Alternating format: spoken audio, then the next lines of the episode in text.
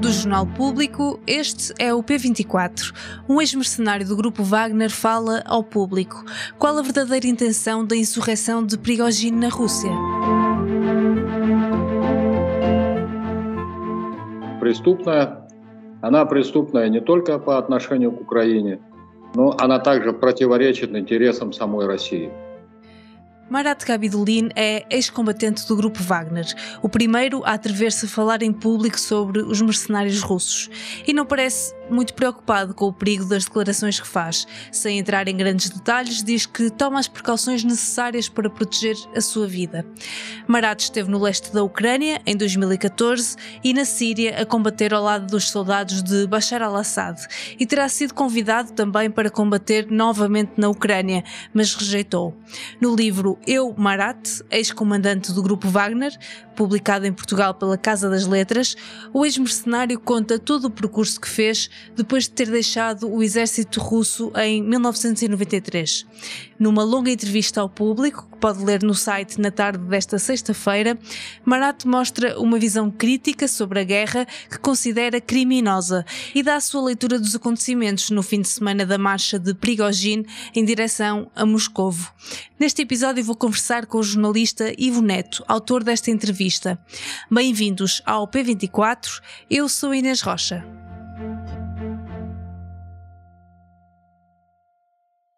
Ivo, conversaste com um mercenário do grupo Wagner. Antes de mais, quem é ele e como é que se chega a uma pessoa destas? O Marat uh, foi um dos primeiros rostos visíveis do, do grupo Wagner. Ele, ele, deixou o grupo em 2019 a vir a público falar uh, sobre o grupo. E, no ano passado, pouco antes de, do início da guerra, curiosamente. Uh, ele deu algumas entrevistas e na altura tentei uh, chegar ao contacto com ele, mas não havia contacto nenhum. Depois foi publicado um livro em França e eu contactei a editora desse livro que disse que não havia hipótese de entrevistá-lo. Uh, entretanto, começou a guerra e e o grupo Wagner tornou-se mais uh, conhecido do que, do que aquilo que era, apesar de já, já existir em atividade há, há muito tempo, mas foi precisamente com o início da guerra na Ucrânia que eu diria que a população geral teve, teve conhecimento do que era este grupo. Depois uh, tentei, na altura, novamente, quando o, o, houve a tradução para português e o livro foi uh, lançado em Portugal, tentei novamente um, entrevistá-lo e também não, não, não tive essa hipótese. E há duas semanas, quando houve a insurreição, digamos assim, um, do grupo Wagner e, e, do seu líder, o Ivan uh, Prigogine, um, eu tentei novamente e a terceira, a terceira foi de vez. Conseguimos chegar ao contacto com, com o, o Marat e, e fazer esta entrevista. Mas ele não está neste momento no grupo Wagner. Esteve... Ele sim, ele entrou no grupo Wagner em 2015. É uma história um, bastante curiosa. Ele foi soldado uh, das Forças Armadas russas, uh, depois, uh, ainda nos anos 90, depois saiu. Um, e naquela altura em que a Rússia estava toda naquela convulsão económica e social, ele trabalhou como junto de, de de alguns gangues. E de, por, nesse trabalho acabou por matar uma pessoa, foi condenado, uh, esteve preso durante um bom número de anos e ao ser condenado e, e, e no fundo ter cadastro, um, ficou impossibilitado de voltar a combater pelo exército regular. Uh, ele no livro explica que nunca perdeu essa, essa um, vontade de, de, da guerra e de defender o país quando necessário. E em 2015 já ele estava, estava, no, estava no desemprego, com uma depressão e histórias de alcoolismo conheceu uma pessoa que lhe falou do grupo Wagner um, e foi aí que ele se alistou. Ele a nós não nos explicou, infelizmente, uh, muito bem uh, e tentou fugir sempre a essa pergunta: que tipo de testes é que ele teve que fazer em 2015 para entrar no, no grupo Wagner. Mas para um antigo soldado, para uma pessoa que trabalhou no exército uh, russo, ele certamente tinha competências e, e entrou para, para, o grupo Wagner.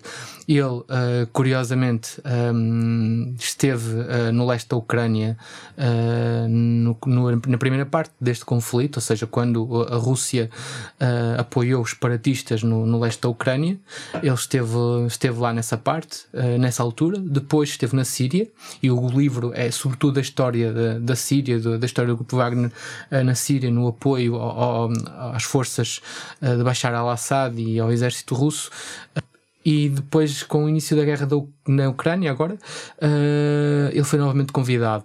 Ele disse-nos que foi convidado duas vezes, rejeitou das duas vezes, porque ele próprio diz que esta é uma guerra criminosa, uh, que é uma guerra que não faz sentido um, e que não interessa, não, tem, não interessa a ninguém e, e muito menos à Rússia. Isto não deixa de ser curioso, porque é um soldado que hoje nós sabemos oficialmente que o grupo Wagner tinha uma ligação ao Kremlin, apesar de ser um segredo, daqueles segredos muito mal uh, guardados. Uh, mas não deixa de ser curioso que alguém que trabalhou uh, numa empresa com ligações ao, ao, governo dizer que esta guerra não interessa a ninguém e também não interessa à, Rússia. Hum. Uh, ele depois saiu em 2019. Uh, ele, ele, na guerra da Síria, na guerra quando esteve ao serviço uh, do governo de Bashar al da, da, Rússia na Síria, no apoio a Bashar al-Assad, ele foi ferido numa, num ataque dos jihadistas do Estado Islâmico e esteve em coma, esteve bastante mal. E pelo que é explicado no livro, ele não recuperou, não, teve, não esteve parado o tempo que deveria estar e depois regressou ao, ao, ao campo, um, à batalha mais cedo do que era suposto e o corpo dele não, não aguentou. Ele saiu em 2019 e, um, e desde então uh, tornou-se um, um conhecido dentro desta área, primeiro dentro de, das pessoas que trabalhavam a, a, o, grupo Wagner, o grupo Wagner e, o, e os mercenários, e agora é, é, também uma figura mais conhecida desde o ano passado que dá entrevistas a, a vários jornais, já, já falou com o Guardian, com o El País também. Uhum. Imagino que a conversa não tenha sido fácil, não só o facto de ser em russo, mas também tu dizes que ele não esboçou qualquer emoção durante a, durante a entrevista. Um, ele não esboçou-me qualquer reação durante a entrevista, a não ser quando ficou chateado com, particularmente com duas perguntas que nós lhe fizemos, em que ele de facto não, não gostou muito do, das perguntas que nós, que nós colocamos e, e, foi uma hora de entrevista com um tradutor, uh, o que só de si é, é complicado, porque nós, uh, eu estou habituado a fazer uma pergunta uh, direta e uma resposta direta, e temos sempre uma pessoa a intermediar a nossa conversa.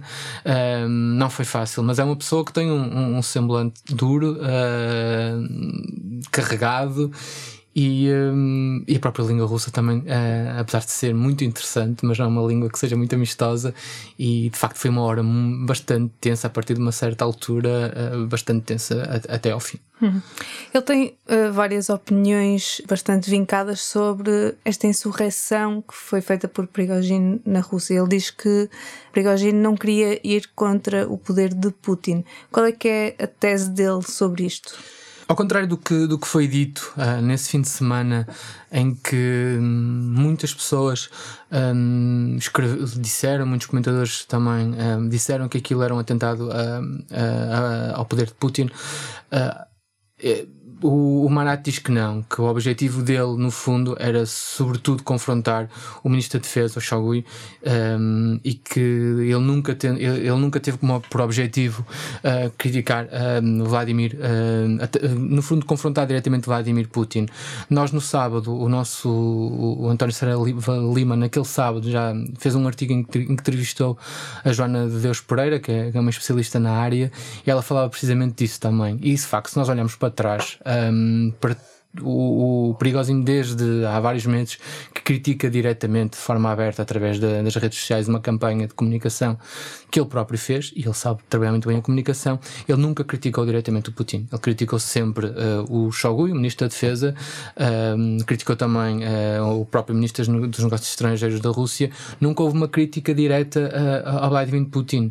E como diz o Marat isto é, existe uma relação de, de interesse mútuo Moscou precisa do grupo Wagner. Se nós olharmos para a África, eh, o grupo Wagner um, é, é, o elemento uh, que dá uh, alguma segurança aos interesses russos em África. E por outro lado, como nós percebemos agora oficialmente, apesar de há muitos anos nós já sabermos que isto funcionava assim, é, é o, o, grupo Wagner é totalmente financiado pelo Estado russo, ou seja, uh, no fundo, o grupo Wagner não deixa de ser uma criação de Vladimir Putin com o apoio de, de Ivan. Uhum. E o próprio uh, Marat diz que não acredita no Ministro da, da Defesa, diz que ele transformou o exército russo num teatro. Sim, é, é uma crítica que ele fez que vai ao encontro daquilo que, que, que Prigozhin também um, fez.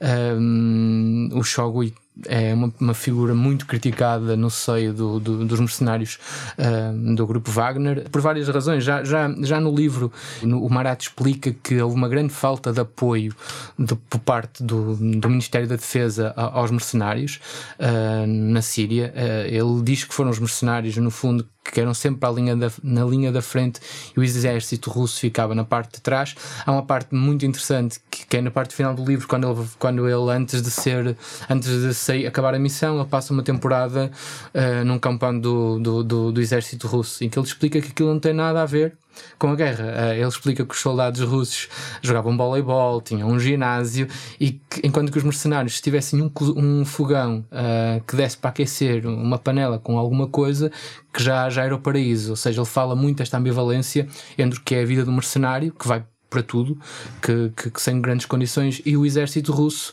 que não que não participa diretamente no, no, conflito e que vive quase numa, numa, numa fantasia. Ele critica mesmo no livro e depois na entrevista também critica a falta de preparação dos militares russos, uh, explica que eles, não estão, que eles não estavam preparados para esta guerra da Ucrânia, da mesma man maneira que ele no livro explica as, as, ele é muito claro e muito assertivo a, a apontar o dedo à desorganização dos próprios uh, militares russos no que aconteceu na Síria. Uhum. Uh, quando questionaste se Prigogine corria perigo de vida, agora que sabemos que ele está na Rússia, não é? Ele disse que o verdadeiro risco é, na verdade, o Ocidente e não Moscou. Eu, eu, eu, tinha muita cautela em dizer que ele estava na Rússia, porque na verdade nós não sabemos onde é que ele está. Ele, desde uhum. de, a última imagem que nós temos dele um, é uma, uma foto que a Reuters tem em Rostov, em que ele está num carro uh, a ser, um, no fundo, apoiado pela população de, de Rostov. Um, mas a, a, a, a frase de, de, Marat, e é por aí que vai o título do nosso, uh, do nosso artigo, uh, é, é, precisamente um, essa, de que o maior perigo de Prigogine não é Moscou, mas é o Ocidente. Continua a ser o Ocidente. Uh, existe várias, ele também não, não, depois não desenvolveu muito, mas existe várias formas de nós percebermos esta afirmação.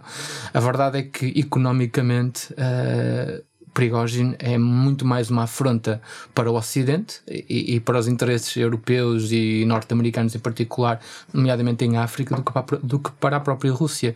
Uh, se nós, todas as críticas que foram feitas, tudo o que foi dito nos últimos dias quanto a Prigogine, nós temos uma declaração clara de, de, dos responsáveis russos, que é o grupo Wagner vai continuar a operar em África e, e, a África continua a ser a chave do grupo Wagner e, consequentemente, da Rússia, porque é, é, é onde uh, está a riqueza. O grupo Wagner está instalado.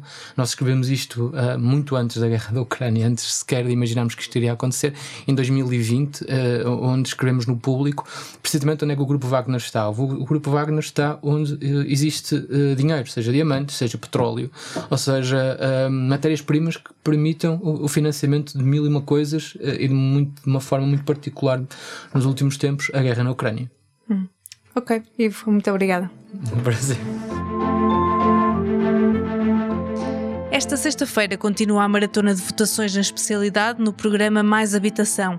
Na quinta-feira, o novo regime de arrendamento forçado de imóveis devolutos acabou por avançar e as propostas para reduzir os impostos sobre os rendimentos prediais foram também aprovadas. Mas há ainda muito por decidir. As votações terão de ficar concluídas até ao final da semana para irem a plenário antes das férias parlamentares.